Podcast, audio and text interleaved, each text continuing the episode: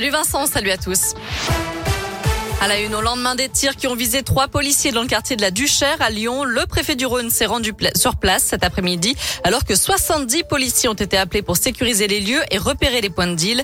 Pascal Mayos a redit son indignation. On rappelle que suite à ces échanges de tirs, personne n'a été blessé. L'homme qui a ouvert le feu sur les policiers est toujours recherché. Le préfet qui a affirmé toute sa détermination à lutter contre le trafic de stupéfiants. L'opération qui est menée euh, ici à la demande du ministre de l'Intérieur qui m'a accordé des renforts, c'est d'assurer des opérations de sécurisation et montrer que nous ne lâchons rien. Le but, c'est faire en sorte que euh, nous ne cédions pas à ces manœuvres d'intimidation. Incontestablement, nous continuerons jour après jour à occuper le terrain et à euh, faire euh, disparaître ces points de deal dans ce quartier comme dans tous les autres quartiers de la métropole.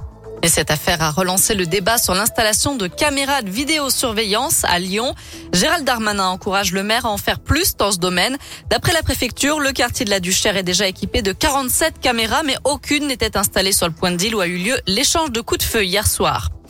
Une vingtaine de personnes évacuées après un incendie aujourd'hui à Vénissieux. Le feu s'est déclaré en fin de matinée sur la façade d'un immeuble de quatre étages situé rue Johannes Vallée. Par chance, aucun blessé n'est à déplorer. Et puis cet appel à la solidarité pour Darine, cette jeune étudiante en droit à Lyon. Elle est malvoyante et s'est fait voler son sac à dos qui contenait notamment son ordinateur en braille. Ça s'est passé jeudi dernier dans le quartier de la Guillotière. Cet ordinateur coûte 7000 euros. Son frère a donc lancé un appel sur les réseaux sociaux pour tenter de l'aider et a ouvert également une cagnotte. On vous a mis toutes les infos sur l'appli Radescoop et radescoop.com. Une affaire sordide à Vauvert dans le Gard, près de Nîmes. Un père de famille de 35 ans a été abattu ce matin d'une balle dans la tête alors qu'il sortait de chez lui pour aller travailler. Cet artisan était inconnu des services de police et de gendarmerie. Une enquête pour assassinat a été ouverte.